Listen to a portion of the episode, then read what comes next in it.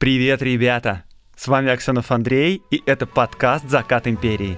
Я рассказываю поразительные истории о событиях начала 20 века и о людях, которые жили тогда. Революция, секс, наркотики и панк-рок в царской России.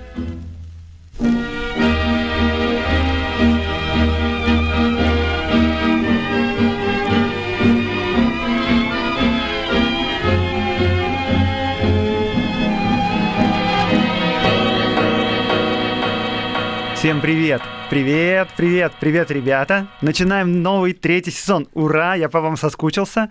Надеюсь, вы тоже скучали. Нас ждет долгий сезон, устраивайтесь поудобнее.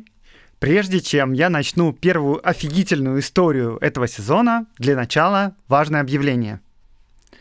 В этом сезоне в моем подкасте появится реклама. Так вот, во-первых, если вы, ребята, хотите, чтобы вас или вашу компанию прорекламировал я в закате империи, то, пожалуйста, пишите мне на почту. Контакты будут в описании этого выпуска и в описании вообще всего подкаста. Ну или зайдите на сайт, найдите его. Всех же остальных хочу немного успокоить, потому что это на самом деле хорошие новости. К сожалению, сейчас подкаст будет выходить реже, чем раньше, он будет выходить раз в две недели. Но если реклама пойдет, то я смогу реорганизовать свою жизнь немножечко и опять радовать вас выпусками почаще. И также у меня есть разные другие идеи, которые можно воплощать. Ну и вообще, хочется больше посвящать времени подкасту и вам.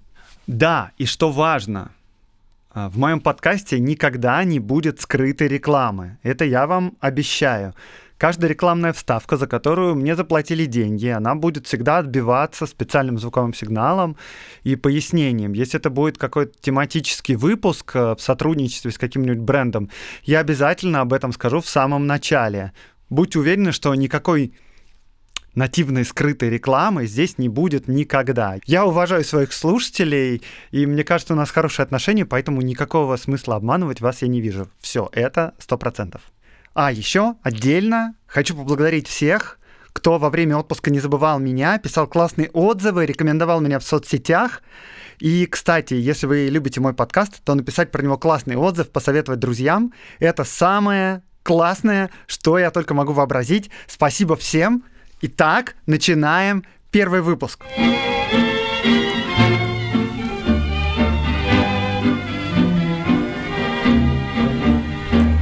Первый герой первого выпуска третьего сезона — Агван Даржиев. Бурят, буддист, подданный русского царя.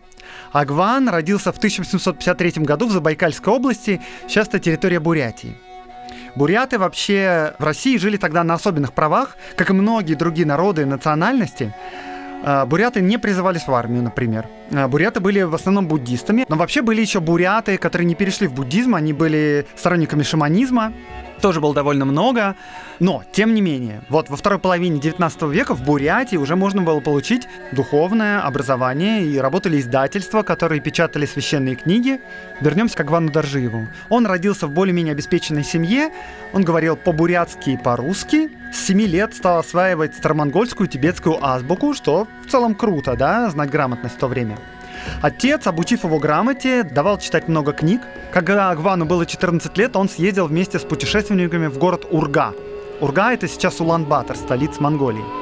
И там он принял обеты буддиста-мирянина.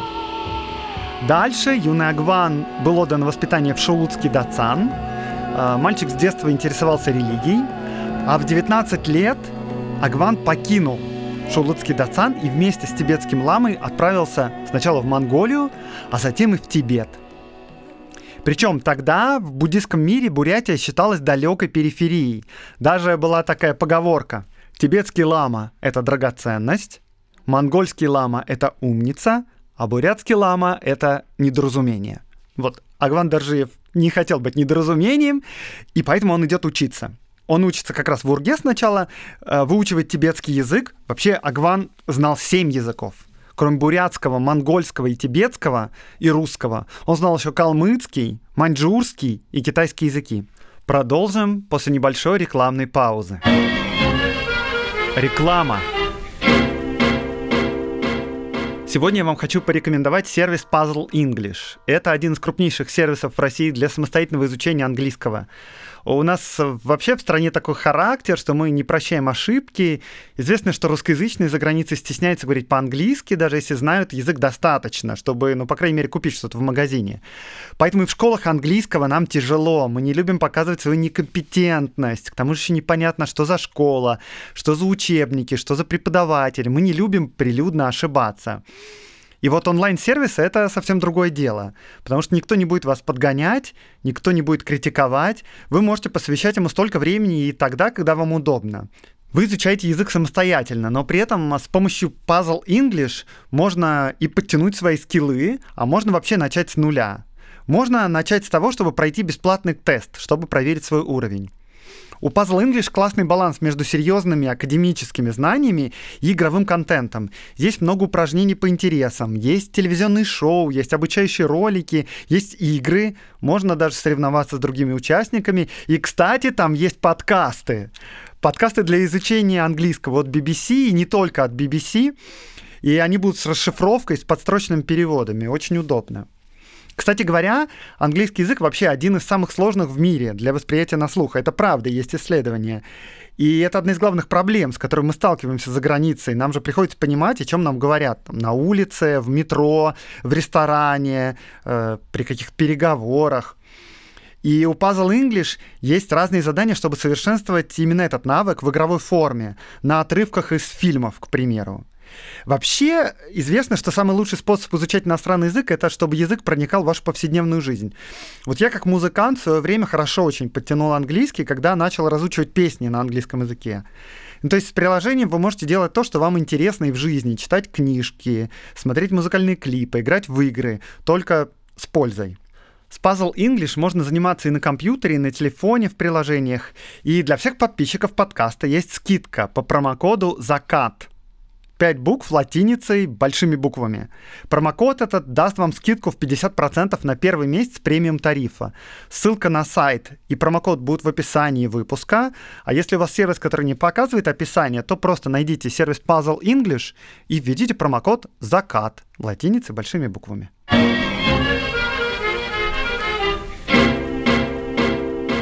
Короче говоря, После Монголии Доржиев перебирается в Тибет и учится в тибетском монастыре Дрепунг. И это очень круто, ребята. Во-первых, Дрепунг — это один из трех главнейших монастырей в Тибете. А во-вторых, в Тибет тогда крайне сложно попасть. С конца 18 века из Тибета были выгнаны все иностранцы, и внутрь Тибета могли попасть только паломники-буддисты. И причем подданные иностранных государств не допускались, даже если они тоже были буддистами. И поэтому буддисты из России не допускались в Тибет, как и подданные всех других стран. Это была такая далекая, никому неизвестная, мистическая, высокогорная страна, про которую ходила куча легенд. Так вот, чтобы туда попасть, учиться, Агван Даржиев притворился, что он монгол, а не бурят. Монголы, как подданные китайского императора, допускались в Тибет. Жизнь в Тибете, надо сказать, в то время была невероятно тяжела. Нам сейчас даже трудно представить. Самой распространенной пищей была цампа, то есть это ячменная мука и еще ячье молоко. И молоко не всегда. Тибет это крайне высокогорная страна, там довольно холодно. Еще там почти нету дров. Поэтому в качестве топлива использовался высохший ячий навоз. И этого навоза тоже не сказать, что прям очень много. И поэтому пища месяцами могла быть теплой, а не горячей. А согревались люди не у огня, а только за счет теплой одежды. Даже похороны у тибетцев представляли сложность, потому что сжигать, понятное дело, нельзя, нету дров. А закапывать трупы, собственно, некуда, потому что везде скалы, копать невозможно. И поэтому покойников относили на специальные места на высокогорьях, и там их съедали стервятники. Короче, в таких суровых условиях Агван прожил первые 12 лет – и успешно сдал экзамены и получил высшую ученую степень Лхарамба в присутствии ученых из трех великих монастырей, собравшихся на Алхазский собор. И он стал известен в Тибете как Цанит Хамбо, то есть, по-нашему, доктор буддийской философии. И тут первая удивительная подробность, которых будет много в этом выпуске. Агван Даржив показал такие выдающиеся способности, что по окончании обучения он стал наставником молодого Далай-ламы 13-го. Это, ребята, для буддистов такой топ, что выше просто некуда. Ну, вы, наверное, можете это представить. При этом он еще бурят, русский подданный. И он наставник Далай-ламы, который является политическим главой Тибета и который является религиозным главой буддистов. А если, кстати, учитывать, что Далай-Лама перерождается, то, получается, Агван Даржиев, русский подданный, был еще наставником и современного нам Далай-Ламы, э, просто как бы в предыдущем перерождении. Такие дела. Короче говоря, в результате он стал одним из семи высших ученых лам, и специализация его была диспуты, то есть философские дебаты. И за счет этого он, в том числе, с течением времени стал близким другом Далай-ламы. У него была должность ценшапа, то есть партнер по диспуту с Далай-ламой. И это положение позволило Даржиеву стать одним из ближайших советников Далай-ламы и крупной фигурой вообще во всем Тибете. И при этом он оставался российским подданным, и более того, он был верно подданным. Сблизившись с Далай-ламой, он открылся ему, рассказав, что на самом деле он бурят, а не монгол. Более того, Агван начал при случае рассказывать, какой у России классный царь, как хорошо живется в России буддистам и как здорово было бы с ним подружиться. Вот что он вспоминал. Я раскрыл ему истинное свое происхождение, а затем в частных с ним беседах рассказывал, как мои сородичи, состоя в подданстве русского царя, свободно, без всяких притеснений, исповедуют свою буддийскую религию и пользуются во всем защитой правительства. Далее, познакомившись с тибетским царем, временным правителем Тибета во время малолетства Далай-ламы и высшими сановниками, не покидал также свои первоначальные мысли – распространять между ними доброе понятие о своем отечестве и всячески располагать их ко всему русскому. Я бы очень хотел побольше рассказать о жизни Агвана в Тибете и его пути как буддиста, но, к сожалению, об этом мало информации. Поэтому мы сейчас переходим как вы уже, наверное, начинаете догадываться, к политике, в которой Агван Дарджиев внезапно стал играть крупную роль. И речь пойдет о так называемой большой игре, которую вели между собой Великобритания и Россия в Азии.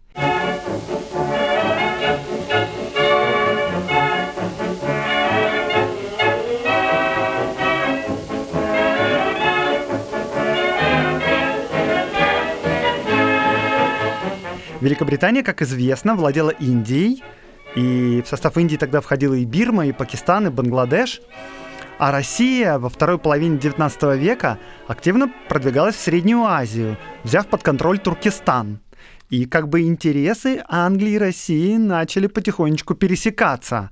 А Китай, кстати, вообще не в счет. Он проиграл опиумные войны, он открыл возможность европейским державам торговать внутри себя, и потихоньку началась такая ползучая колонизация. Короче, Китай не в счет. Между Россией и Великобританией, собственно говоря, оставались неколонизированными только Афганистан, сам Китай и Тибет. И надо сказать, что во времена Николая II активная колонизация Дальнего Востока и Азии была важнейшей частью национальной политики. Сам Николай II уделял этому огромное внимание. Маньчжурию, прям не стесняясь, называли Желтороссией.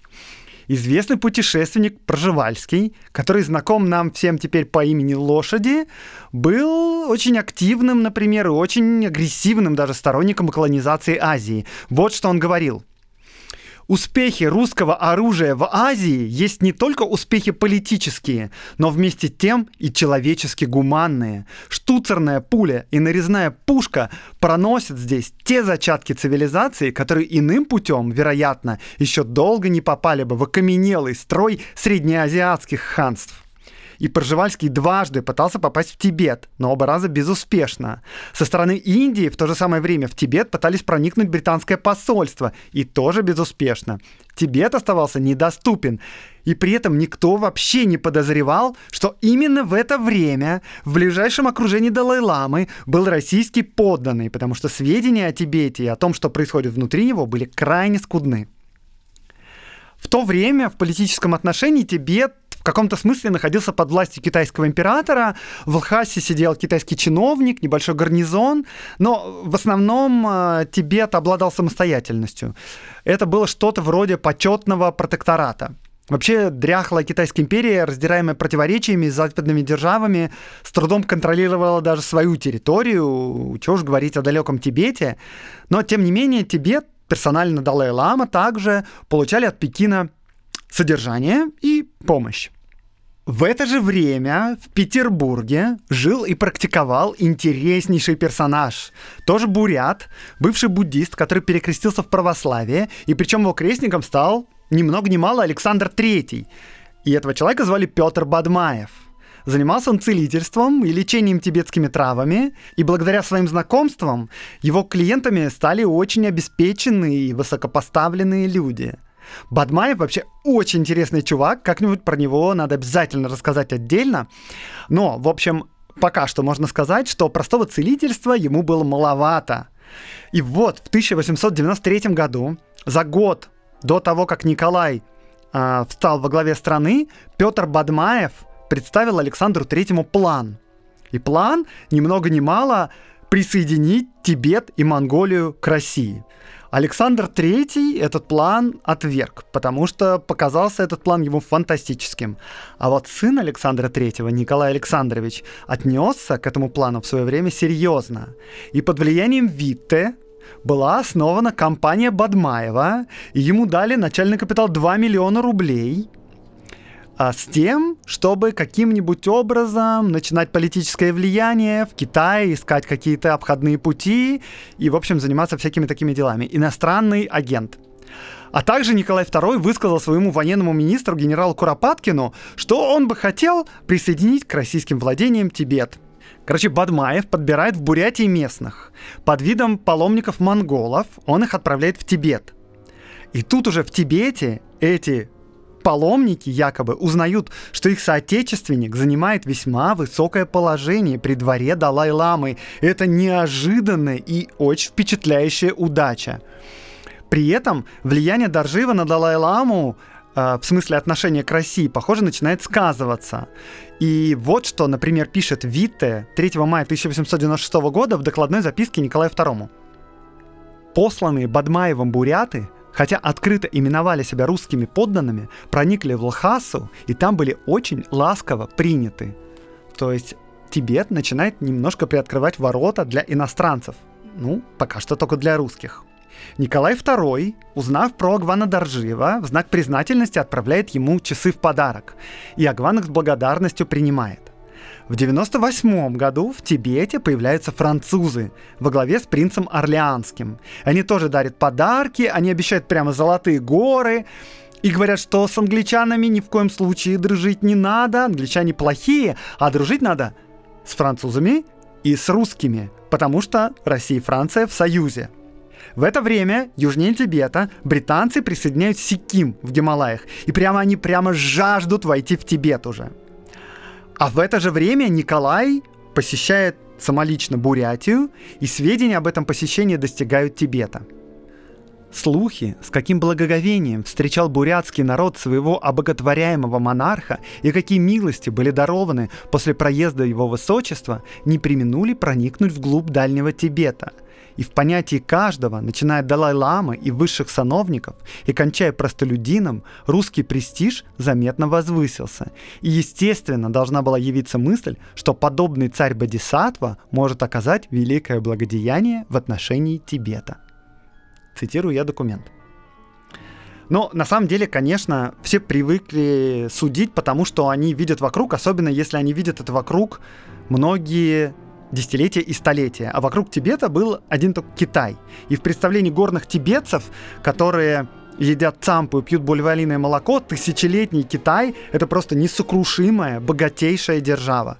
И все в Лхасе вообще не сомневались, конечно, что если начнется какая-то заварушка, далекие какие-то страны, которые только появились из непонятной Европы, не смогут совладать с многомиллионным и таким э, непоколебимым Китаем. Но капля камень точит, и, как вы понимаете, Агван последовательно убеждает Далай-Ламу в том, что сила европейских держав и сила Китая вообще несопоставима. Агван Даржиев принимает в Лхасе эмиссаров Бадмаева и принимает решение отправиться в Россию самостоятельно. Он сначала приезжает в Бурятию, а затем едет в Петербург. И там в столице он представлен императору. Николай II очень воодушевлен. Князь Ухтомский, советник царя и сторонник активных действий в Азии, предлагает ни много ни мало для начала учредить в Лхасе посольство Российской империи.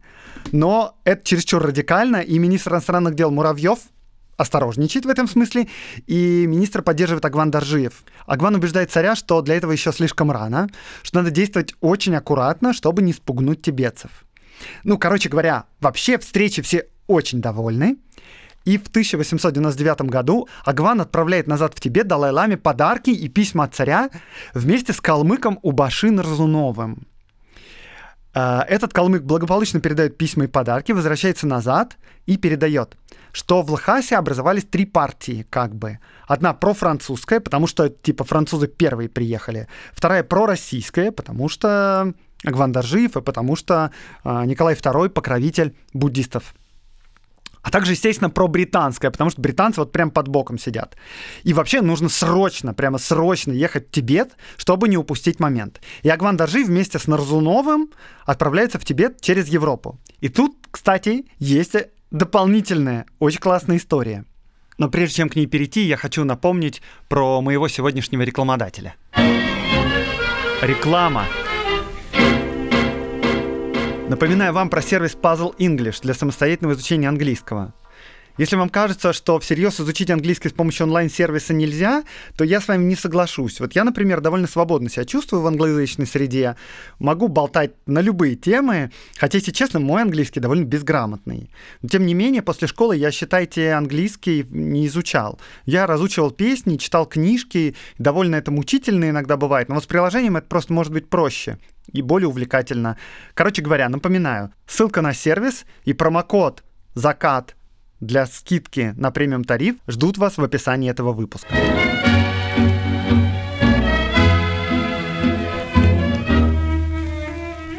В это же самое время, в 1899 году, тоже под видом паломников в Тибет отправляется бурят, и зовут его Гамбажат Цыбиков. И на самом деле он был образованным интеллигентом, который закончил факультет востоковедения Петербургского университета. С собой Цыбиков берет фотокамеру. Эту фотокамеру ему предоставило Российское географическое общество. Когда в этом обществе узнали, что Нурзунов по заданию царя едет в Тибет, то дали фотокамеру и ему. Так, в 1900 году вместе с Цыбиковым сначала и с Нурзуновым чуть-чуть позже приехали в Тибет первые фотокамеры – и два российских подданных сделали первые фотографии Тибета, его монастырей и дворцов, и в том числе фотографии Лхасы и знаменитого дворца Патала. И фотографирование в Лхасе было сопряжено с большими трудностями и даже с риском. Нарзунову и Цыбикову приходилось постоянно прятаться и скрывать от окружающих свою камеру, потому что в Тибете, цитирую, было запрещено даже буддистам улавливать образы людей в маленький черный ящик, чтобы затем увести их на запад. Цыбиков в своем путевом дневнике рассказывает, что ему приходилось скрывать фотоаппарат, чтобы не возбуждать разных толков. И он прятал его не только от тибетцев – но еще даже и от своих земляков-бурят, от монголов, проживавших в Лхасе, и даже от самого Нурзунова, с которым он тогда пересекся несколько раз. И действительно, риск, которому добровольно подвергали себя Цыбиков и Нурзунов, был велик, так как оба они могли легко поплатиться жизнью за свои колдовские занятия, улавливание людей в черный ящик. Цыбиков, например, писал – о проклятие, скрываться. Сегодня я просидел около одного часа за городом для того, чтобы снять монастырь Джанцзая. К канаве, где я сидел, то и дело приходили за водой, а некоторые здесь мыли шерсть и так далее. К тому же по дороге туда и сюда проходили люди. Я сел за высокий берег канавы и оттуда сделал всего лишь один снимок. А Нарзунов, кстати, проник в Тибет через Индию. И ему еще дополнительно пришлось все скрывать от британских таможников. Он, в свою очередь, вот что пишет. Я поместил фотографические пластинки в маленький ящик, который обшил снаружи материей и закрепил с помощью веревки на поясе под одеждой. Остальные фотографии я спрятал в сосуде с поджаренной тибетской мукой, то есть как раз с цампой. Что касается моего русского паспорта, то я положил его под стельку в один из башмаков. Но в итоге, благодаря Цыбикову и Нурзунову, теперь существуют первые в мире фотографии Тибета 1900 года. Вы можете, кстати, их посмотреть в моих социальных сетях, во ВКонтакте, в Фейсбуке и в Телеграме. Я их туда выложу. И, кстати, подписывайтесь, если еще нет. Но мы возвращаемся к Агвану Даржиеву. Он через Пекин, Калькутту и Дарджилинг возвращается в Тибет. Встречается с Далай-ламой, и Далай-лама в благодарность за выполненную миссию возводит Агвана в третий чин, дает звание старшего хамбо с правом голос во всех вопросах политики и веры. И тибетцы в то время никак не могут выбрать, какой из европейских держав следует отдать предпочтение – французам, англичанам или России – длятся долгие-долгие дискуссии. В общем, мы решили пока что страну ни для кого не открывать, а послать Агвана в Россию во второй раз. И тут уже Далай-Лама прямо пишет личное письмо Николаю II. И там такие слова – императору Николаю, благополучно правящему многочисленными подданными величайшего государства.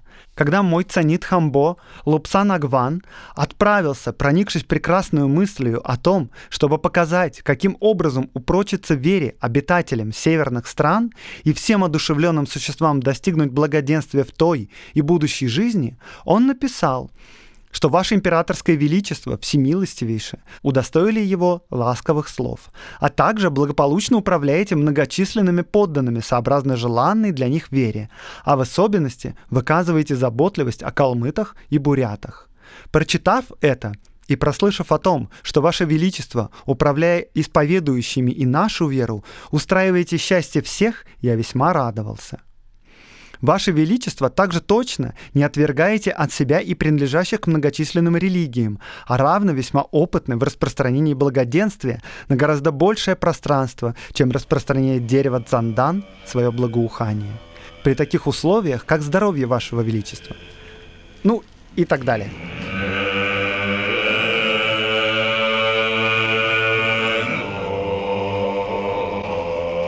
В общем, теперь Агван отправляется в Россию во главе целой миссии тибетцев с подарками и с письмами. И они встречаются со многими чиновниками и в конце концов встречаются с самим императором и передают ему письмо от Далай-ламы. И в частности, кстати, в этом послании еще говорилось, что тибетскому государству наносили войну и приносили много вреда иноземцы-англичане – и поэтому, сохраняя верноподданнические отношения к Багдыхану, то есть китайскому императору, и не имея симпатий и поклонностей к враждебным англичанам, он направил специальных послов цитирую, с тем, чтобы надлежащим образом установить стезю, по которой русские и тибетцы, соединившись в мире, пришли бы в доброе согласие.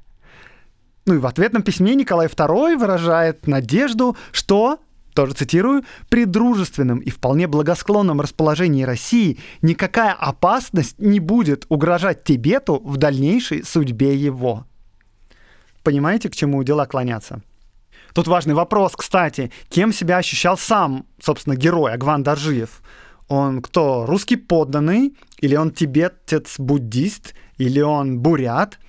И в первой версии убеждает письмо Агвана, где он сам своей рукой пишет министр иностранных дел Ламсдорфу вот что. Я готов свидетельствовать перед вашим сиятельством мою полную преданность делу установления правильных и близких сношений с Тибетом и готовность всегда и по первому требованию служить России в этом направлении, наравне с прочими подданными ее, которым от рождения имею счастье и честь принадлежать и я, не считаясь ни с какими соображениями, кроме единственного блага народа, составляющего часть Великой Российской державы, и готового всегда, по мере своих сил, способствовать ее дальнейшему возвеличению. Ну, конечно, он был и верным тибетцем. Он искренне предан Далай-Ламе, и он старается ему помогать во всем по мере своих сил. Помимо всего прочего, Далай-Лама, так сказать, его духовный отец и вообще святое существо. Но на самом деле дальнейшая история показала, что Дардживу все же ближе всего были его родные буряты.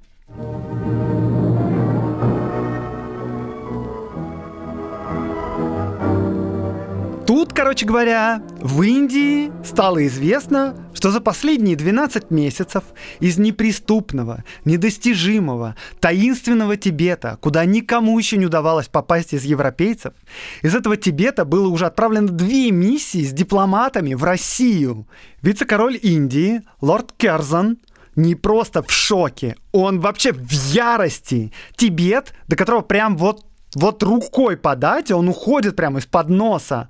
В Лхасе, который еще ни один дипломат не достигал, есть не просто русский подданный. Этот подданный – ближайший советник Далай-ламы. И этот советник ездит в Россию, и его принимает император.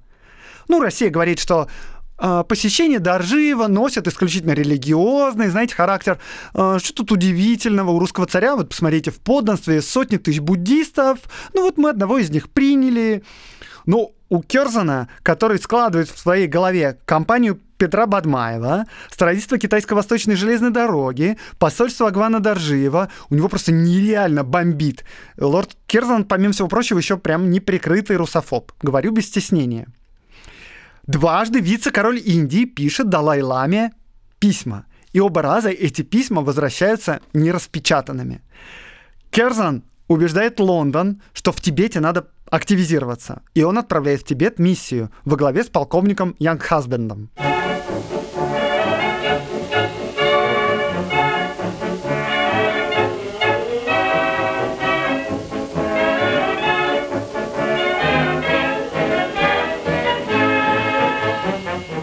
И этот полковник ветеран большой игры и пересекался с русскими несколько раз. И эту миссию тибетцы не пропускают. Керзан унижен, но он не отступает. Он готовит новую миссию. Во главе ее опять встает Ян Хасбанд. Миссию сопровождает тысячи солдат, 10 тысяч кули, 11 тысяч мулов и яков. В 1903 году Ян Хасбанд вступает в Тибет – Преодолев перевалы, усиление гуру, встретились британские силы и полторы тысячи тибетцев, вооруженных древними фитильными ружьями. Однако у тибетцев есть секретное оружие. Секретное оружие — это амулеты неуязвимости от самого Далай-ламы. Предводитель тибетцев при виде англичан отказался разоружаться, и тут началась бойня. Секретное оружие почему-то не помогло, в течение четырех минут бой был кончен, и было убито 700 тибетцев. И вообще не сказать, чтобы эта победа подняла престиж британской армии, скорее наоборот совсем. Но отступать уже было некуда, и англичане продолжают свой путь. В следующем сражении на перевале Каро было убито 400 тибетцев и пятеро британцев. И тут англичане предъявляют ультиматум. Либо мы садимся за стол переговоров немедленно, либо мы войдем своими ногами в священный, закрытый ото всех город Лхасу. То есть, типа, мы поговорить просто пришли. Ответа опять нет, и англичане продолжают двигаться вперед. И всех, в особенности британских офицеров, невероятно волнует предстоящее, что они вступят в закрытый, мистический город Лхасу, где еще никому не удавалось побывать. На пути у них стоит крепость Гьянгдзе – которая возвышается на крутой скале голой высоко над городом. Генерал Макдональд приказал начать штурм в 4 часа утра. Они провели интенсивную артиллерийскую подготовку. Были разрушены стены, и была отправлена штурмовая группа во главе с лейтенантом Джоном Грантом. В темноте эта группа подползла вперед и начала опасный подъем к пролому. Но вскоре тибетцы их обнаружили и обрушили прямо град огромных валунов на них. А, Грант с револьвером почти добрался до пролома, но он был сражен тоже сильным ударом камня в спину. Несмотря на свою рану, офицер поднялся и предпринял новую попытку. И снизу британцы ясно видели его фигуру на фоне скал и пролома с несколькими не от него гуркхами. Он ворвался в пролом, перебил множество защитников. И мгновением позже в проем ринулись остальные бойцы штурмовой группы. Бой продолжался до самого вечера. В крепости осталось больше 300 убитых и раненых защитников, которые сражались до последнего. Остальные сбежали через тайные ходы или через стены по веревкам. Британские потери составили только четверо убитых и 30 раненых. После захвата крепости британцы форсируют реку Цангпо и в августе 1904 года вступают в Улхасу. И даже если лорд Керзан и опасался ответа России, то в 1904 году он мог быть спокоен – Потому что что? Началась русско-японская война, и России стало не до Тибета. Агван Доржиев пишет грустные письма в Петербург о бесчинствах англичан, а сами англичане, если они и рассчитывали увидеть в Лхасе русских офицеров и русское посольство, то э, не находят ничего. И Петербург, и Пекин выражают крайнее возмущение действиями англичан. В Европе тоже пресса поносит, на чем свет стоит бесчестных колонизаторов. Тем более, что репутация у англичан тогда вообще-то не очень высока. Совсем недавно закончилась англо-бурская война, тоже довольно позорная для Великобритании. Через некоторое время в Англии меняется правительство, либералы сменяют Тори, и новый министр иностранных дел хочет наладить отношения с Россией и даже подружиться. А тут Тибет и надо с ним что-то делать. И надо как-то решить эту проблему, а решить ее не получается. А почему? А потому что Далай-Лама сбежал, и никто не знает, где он. И только спустя некоторое время Далай-Лама обнаруживается в Монголии, в Урге. И тут все просто не знают, что с этим делать. В России некоторые прям предлагают предоставить Далай-Ламе жительство. Другие говорят, что нельзя ссориться с Англией. И, ну, в общем, русские дипломаты после и в ходе ужасной русско-японской войны вообще не настроены вступать в конфликты и хотят как-нибудь решить дело по-тихому. Но вот Далай-Лама не хочет решать дело по-тихому и не хочет возвращаться в Тибет. Он через Агвана Даржиева прямо заявляет русским властям о своем желании отдать себя под покровительство русского царя и переехать в Россию. Причем он хочет знать, примет ли Россия под защиту Тибет от всех государств и от англичан, и от Китая.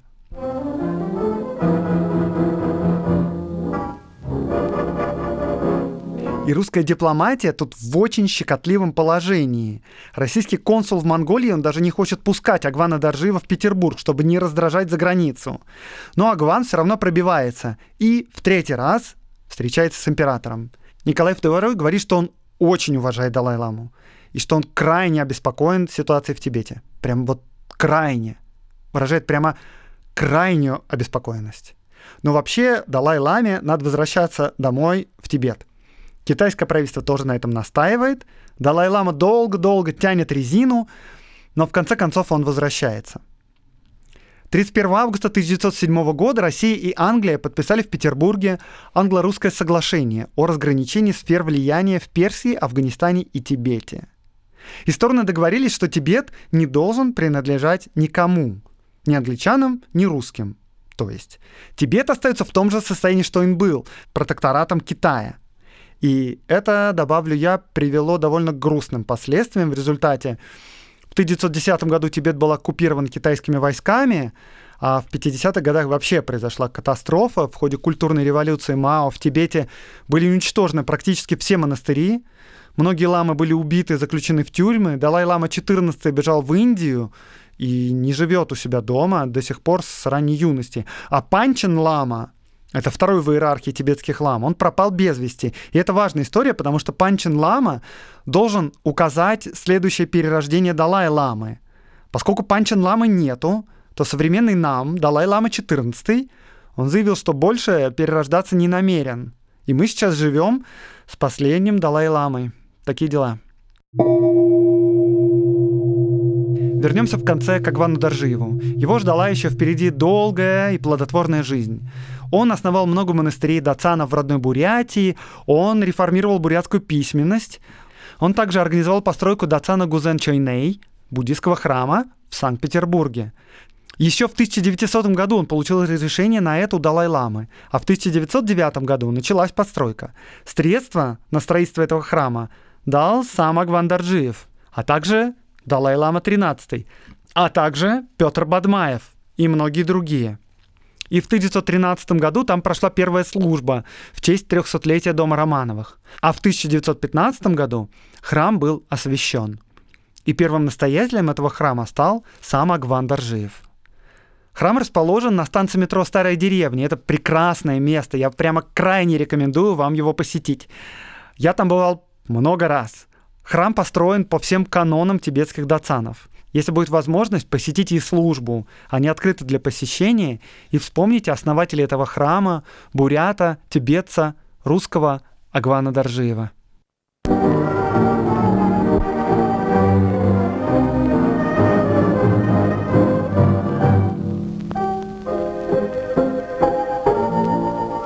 Это был подкаст «Закат империи» и с вами Аксенов Андрей – Я рассказываю о людях, повлиявших на нашу страну, о событиях, которые не так просты, как кажутся, о том, чего нет в учебниках истории. Лайк, репост, подписывайтесь на мой канал. До новых встреч в новых выпусках подкаста.